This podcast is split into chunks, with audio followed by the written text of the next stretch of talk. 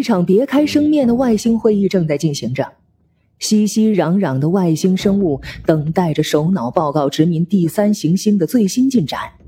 只见外星首脑严肃地说道：“多年以来，我们一直派人潜伏在太阳系的第三行星开展工作，为我们全面接管地球的那一天积极地做着准备。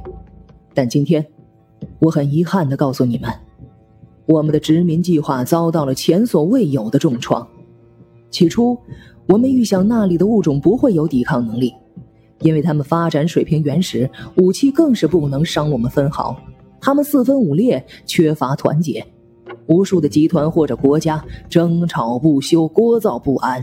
这些利好因素无疑加快了我们计划的实施。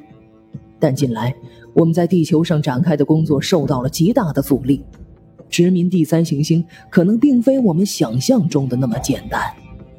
科幻小说《撤离地球》，原著阿瑟·克拉克，选自阿瑟·克拉克科幻短篇全集。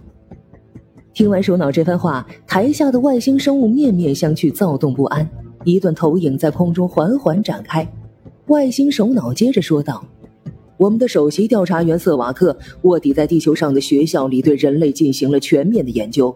研究结果和我们的猜想并无二致，人类确实很蠢。于是瑟瓦克把精力转移到了对野生动物的研究上。他发现了一种我们星球上从未有过的特殊物种——昆虫。”并且在偶然间发现了那个将可能改变我们整个计划的关键节点，被地球人称为“白蚁”的奇特生物。白蚁族群生活在组织有序的大型群落中，它们有城市、巨大的山丘、密密匝匝的通道，能完成惊人的工程壮举：挖掘隧道、制造混凝土管道、钻透金属和玻璃。只要愿意，他们可以摧毁人类的大多数创造。但不知为何。即使人类肆意虐杀他们，他们也不曾实施任何报复。出于困惑，瑟瓦克开始进行深入研究。然而，令他没有想到的是，白蚁最显著的成就是在生物学方面。同样的卵，它们可以孵化出六种不同类型的专业化生物，比如长着巨爪的战士，可以向对手喷射毒液的士兵，凭借膨大的肚子和其他一些神奇的变异充当食物储备的工蚁等。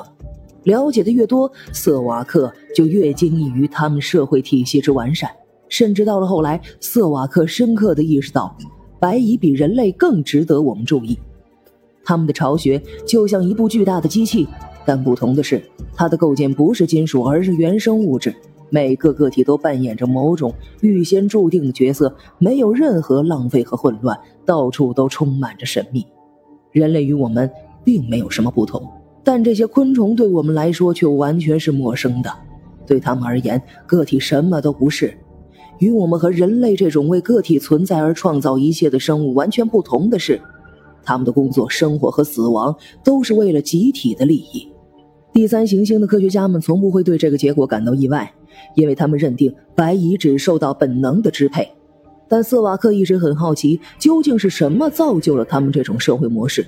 瑟瓦克为了寻找隐藏在白蚁巢穴墙壁之后的秘密，于是在一个遍布白蚁、远离人类的小岛上建造了一座功能先进的实验室，并用遥视仪监视着所有的白蚁巢穴。他看到工蚁们沿着他们家园里的通道四处搬运食物和建筑材料，发现他们全都以育婴室里臃肿的蚁后为中心活动。他一度认为蚁后会是白蚁族群的统治者。但是当他把心理测量器对准他时，却发现指针没有一点颤动。众所周知，我们的心理测量器是一种通过检测构成自动反射动作的神经刺激，从而发现任何异类智能的装置。哪怕白蚁仅仅具备最微弱的智能，我们也能探测到他们的心理活动。但很明显，蚁后只是一个没有大脑、由原生质构成的机械性机体。以后并非我们所要寻找的真相。瑟瓦克开始用心理测量器和遥视仪对白蚁巢穴进行全方位探索，但却找不到任何能对蚁群起到指导和监督的作用的超级白蚁。就在瑟瓦克不知所措之际，事情有了新的进展。他在拆卸仪器时，意外将接收线圈指向了地面，然后神奇的一幕发生了：指针开始猛烈的抖动起来。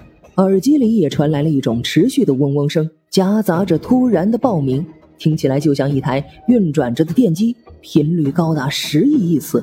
如此高频率的心智，我们闻所未闻，而它的激发源几乎就在瑟瓦克的正下方。由于其他原因，斯瓦克那天并未深入调查，便临时离开了小岛。而等他过了两周再次回到小岛时，实验室已经变成了一片废墟。他对所有仪器进行了排查。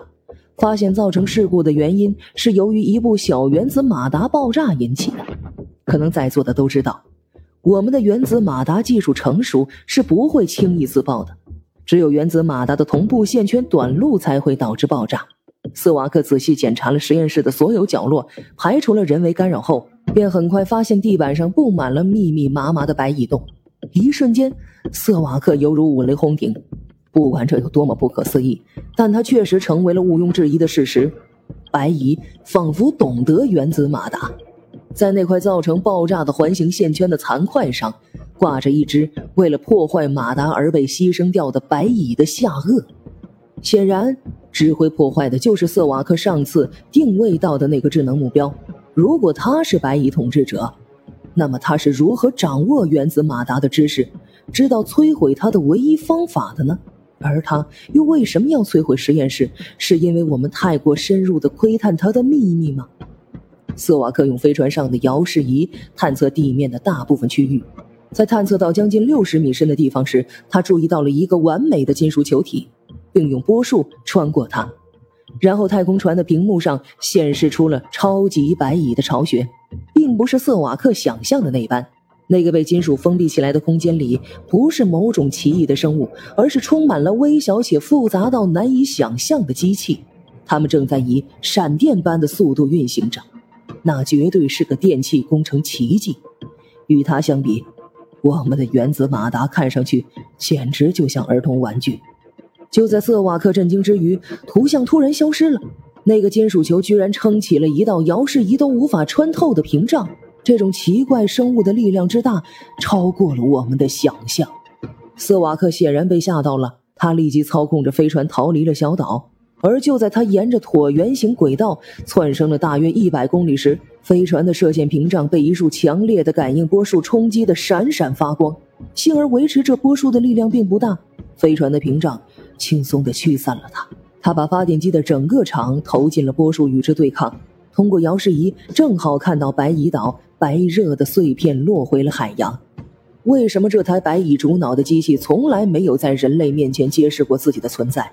人类经常摧毁他子民的家园，为什么白蚁从来没有实施过报复？为什么我们的人一露面，白蚁就进行攻击？哪怕我们并没有伤害白蚁，也许白蚁知道我们并不是人类，白蚁或许就像是某种守护者，为第三行星抵御着其他文明的入侵。虽然我觉得这个猜测太过离谱，但有些地方存在着我们无法理解的矛盾。一方面，我们拥有惊人的智慧，而另一方面，他们是一些盲目的、相对无助的昆虫。他们用弱小的武器对敌人发动着无休止的战争，而他们的统治者本可以刹那间毫不费力地消灭这些敌人。在这个疯狂的制度背后，一定有一个目的，但我们却领悟不到。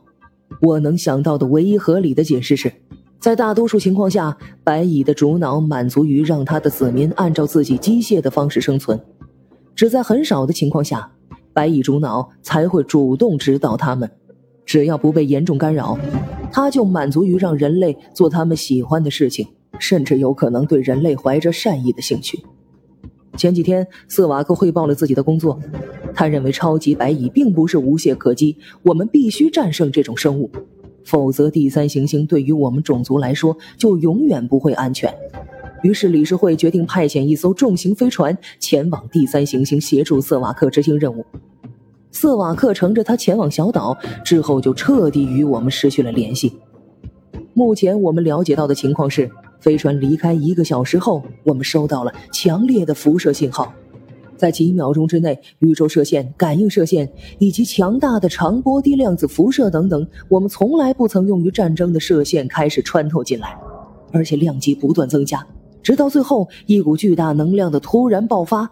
而那股能量至少相当于一座核电站的整体爆炸。我之所以紧急召开这次会议，目的就是把这些事实摆到你们面前。太阳系的第三行星虽然只是我们筛选出来的条件最适宜的殖民行星之一，但如果我们不能在上面殖民，那将会是我们前进征程中一个巨大的挫折。所以。针对如今第三行星上发现的莫名强大的力量，我们将投票表决是否要派出我们最强大的战舰“祖伦瑟尔号”前往第三行星。尽管这次讨伐可能存在风险，但我觉得我们值得尝试。外星首脑的话引起了外星生物的群体亢奋，他们纷纷按下了按钮。几个小时后，“祖伦瑟尔号”巨大的引擎声穿过地球大气层，朝着太平洋驶去。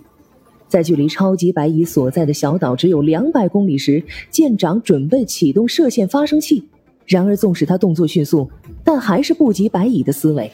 在面对敌军战舰护盾背后的十亿马力时，无数盲目而辛勤的昆虫建立起来的机械装置奇怪而脆弱，甚至只有二十马力。但是，他们的武器并不需要穿过敌军的护盾。白蚁发射的射线可以透过超空间，并且不费吹灰之力就伸向了飞船的要害部分。顿时，刚刚抵达小岛上方的祖伦瑟尔号便爆炸了。一瞬间，外星会议的气氛已跌至冰点。只见外星首脑慢慢的转过身来，用一种低沉而紧张的声音说：“我想，我们最好还是去第二行星吧。”外星人做梦也不会想到。早在人类尚未诞生之时，白蚁的祖先们就驾驶着飞船，穿越了无法想象的空间深渊，抵达了这个可以让他们安身立命的世界。当时地球上已经居住着一个伟大但垂死的种族，他们早已预见地球这个美丽的家园在未来会遭遇各种的侵袭，于是，在自己文明的最后时刻，与这个白蚁文明达成一个协议，为之后行将崛起的种族做好了准备。